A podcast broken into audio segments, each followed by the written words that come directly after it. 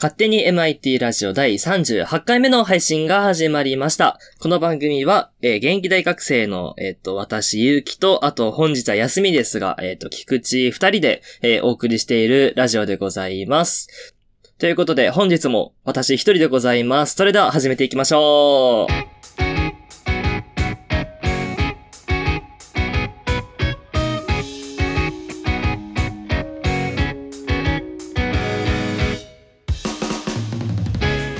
えーと、昨日ですかね。あの、とんでもないビッグニュースが来まして、えーと、嵐のね、桜井くんと相葉くんが、それぞれご結婚されたということで、いや、おめでとうございます。ね、先週嵐の話をして、見たらこんなことになってね。すごいびっくりしている限りなんですが、まあ、結婚といえばね、今はこのコロナ禍で、その、結婚式みたいなあんまないですけど、まあそれこそコロナのね、まあいつになるかわかんないですけど、コロナ禍が終わったら、こう、ね、もう私も二十何本になって、もう多分2年か3年かしたらね、結婚式来ない、なんか招待状どうのこうのみたいなのがあると思うんですけど、そうね、私が危惧してるのが、結婚式って何着ていけばいいのっていうのをすごい、こう、気にしてるんですよね。の私、服のセンスがなんもないから、まあね、普通に、そのね、なんか、しっかりしていったフォーマルな服を着ていくにしても、スーツを着るにしてもね、その仕事に着る、仕事に着に行くスーツと結婚式に着る服って絶対違うじゃないですか。それがね、もう全然わかんなくて、でね、仕事用にね、使うようなスそうスーツもね、その、大学の入学式でスーツ着たんですけど、それ以来私着てないんですよね。でね、もう多分、だいぶ経ってるんで、一回クリーニングも出さなきゃいけないなと思ってるんですけど、ところで今日9月29日がクリーニングの日らしくてですね、えっ、と、全国クリーニング環境衛生同業組合連合会さんが、えっ、と、昭和57年、1982年に制定された日で、まあ、あの、クリーニングで929、クリーニングの929の語呂合わせで、今日がクリーニングの日らしいでございます。らしいんですよね。らしいんです。なんですって。でね、消費者にもっとクリーニングを利用してもらい、自らもクリーニング技術の向上を目指すために設けられたという日らしいで、らしいです。はい。クリーニング出したことありますか？クリーニング。私はないです。で、そ、さっき言ったスーツもクリーニング出さなきゃいけないけど、そのね、冬のコートもね、クリーニング出さなきゃいけないなと思ってまして、まだね、ボロボロとかではないから着れるんだけど、その、なんかね、裾の袖か、袖の先っぽがちょっと汚れたりしてるんですよ。で、私結構汗かくタイプだから、そういうのも気になるし。だね、なんとか冬が来る前に、コートとマフラークリーニング出しておきたいなと思っている、この頃でございます。ということで、本日はどんな企画をしようか迷いながら喋っておりますが、10分間お付き合いください。ということで、えー、今回も一人なんですが、まあ、一人でやることって本当にないんですよね。その大体のラジオって一人、喋ってる人は一人でも、なんか外に人がいたりとか、作家とか脚本はいないか。作家とか、あとなんか構成みたいな人が外にいたりするんですけど、まあ、本当に一人なんですよね。で、よくね、その一人のラジオで、もう、そのメールとかがあったりするとさ、面白い話とかができたり、面白い話ができるというか、こう、レスポンスがあったりするんですけど、本当に撮ってる人も一人、編集も一人で周りに誰もいないとなるとね、本当にやりがいがないんですよ、この ラジオって。何の話します？じゃあ今、私がね、欲しいものの話でもしますか。はい。ということで、このね、今収録したり編集してるパソコンが僕が普段使ってるノートパソコンなんですけど、まあ、ノートパソコンというよりもタブレット PC って言い方をするんですよね。まあ、あの、サーフェスプロっていうやつなんですけど、まあ、もともとね、その大学生活でその授業とかに使う用のパソコンだからって言って買ったんですけど、意外とこう、大学入ってみてから、その授業以外に使うことがすごく多くてですね、その、例えば私が入ったサークルがラジオ放送部ってサークルなので、そのね、音声編集とか動画編集をする機会があるんですけど、このパソコンだとどうも重くて、その、まあ私が編集でよく使ってるソフトが、その Audacity っていう無料のソフトなんですけど、まあ Audacity は割とそういう編集ソフトの中では軽い方なんですけど、これでもね、たまに動作が止まったりするんですよ。その、例えば、 Audacity になんか曲をインポートしたりとか、インポートっていうのはその MP3 とかを、その編集の中に組み込んだりするときに読み込みの動作が入るんですけど、それをやるとね、止まるんですよ。パソコンが。で、毎回その再起動したりとかやってるんですけど、ねえ、だからね、私いいパソコンが欲しいんですよね。若干後悔してるもん。このタブレット PC 買って。で、友達が、そのゲームが好きな友達がいるんですよね。で、そいつが、そのちょっと奮発して、ゲーミング PC、ゲーミングノート PC っていうのを買ったんですよ。で、その友達は、もう同じ、そのラジオ放送部のサークルの人間なんですけど、すごい編集もサクサクやっててね、羨ましいなと思ってるところですね。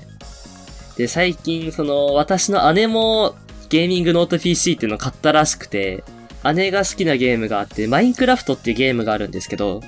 その、3D の一人称視点のゲームで、そのブロックを自分で、その、世界のな、なんて言うんだろうな、その、自分で素材を取って、で、クラフトをまあなんかいろいろやってって言ってやることを増やしていくっていう、なんかなんだろうな。なんか原始生活みたいな説明が難しい。まあなんかその素材を取って敵倒したりみたいなことをするゲームなんですけど、その 3D のゲームだから、重い、処理が多いんですよ。まあなんていうんですかね、演算っていうんですかね。っていうのがすごい多いゲームなので、まあ、割と、その、私のパソコンじゃ多分、まあ無理でしょうっていうゲームなんですけど、それも全然余裕でできてて羨ましいなと思うんですけど、その、結構パソコン買ってすぐの時に、このパソコンのスペックをちょっと見誤ってた時期があって、その自分のパソコンじゃ絶対できないようなゲームを、こう、なんか買ったまんまにしてるんですよね。ダウンロードだけしないで買ったまんまにしてて、で、この間ちょっと入れてみたんですけど、もうとても 重くてできるような状態じゃなかったんで、やめました。いやーほんと、タブレット PC でゲームは本当に多分無理なんでしょうね。なんか、付属パーツかなんかをつければいいんでしょうけど、それもまた高いからね。そう。そういうのをつけるんだったら買った方がいいよっていう風には言われました。で、あと欲しいものといえば、あれも欲しいですね。スマホ用のタッチペン。そう、もともと持ってたんですけど壊れちゃったんですよ。で、何に使うかっていうと、まあ普段は指で普通にやってるんですけど、あの、スマホの ゲームがね、そのタッチペンでやった方が楽なやつがあって、まああの、パズルゲームなんですけど、あれはね、そのタッチペンがあると結構操作が楽なので、そのね、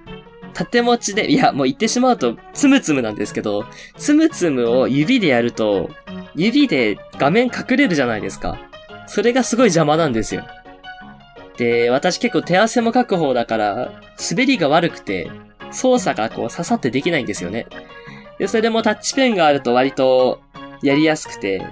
私あんまりスコアを出すみたいなことをする人ではないんだけど、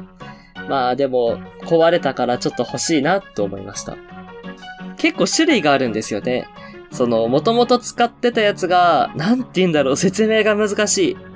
なんか先っちょに小さい板みたいのがついてて、それをこう、タッチペンスマホにペタってやると反応するみたいな。で、それをスライドさせるみたいなやつなんですけど、それがすごい結構操作性が良かったんですよね。で、多いのだとなんか先っぽが、なんかゴムみたいのがついてて、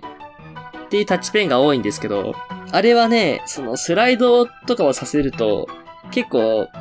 先っぽ取れるんですよね。パカって。取れちゃうから、あんまり使いたくないなって思ってました。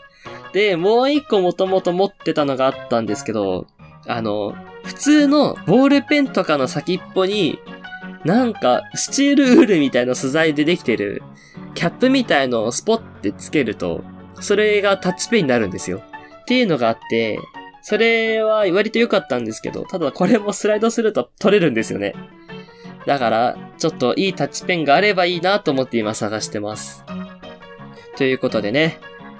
まあいろいろ買いたいものがあるんですけど、今ね、コロナのあれで、ね、仕事とかもあんまないので、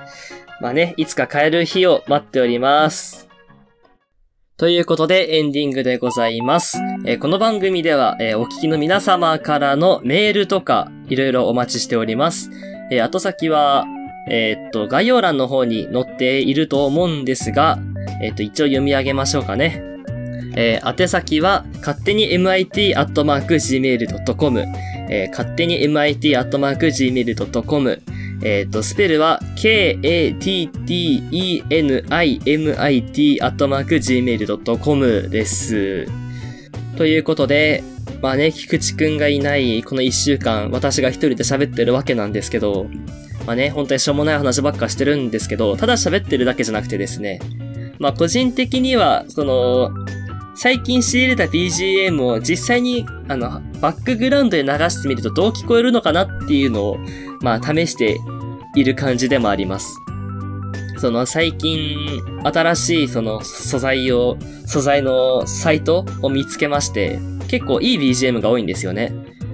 でも意外とその、人が喋ってる裏で流してみると、この BGM 結構うるさいなとか、ちょっと地味だなみたいな、雰囲気が合わないなみたいなのもあって、で、結構ね、一回載せてみないとわかんないところがあるんですよ。なので、こん、今回、前回みたいな感じで、その新しく仕入れた BGM を、まあ流して、試験的に流してみようっていうのが、まあ前回、今回、えっ、ー、と、次の回もそうかなっていう、そんな回になっております。のでまあ、話よりもね、BGM を聞く感じでお楽しみいただけたらと思います。ということで、この番組のお相手は私、ゆうきでございました。また、あさって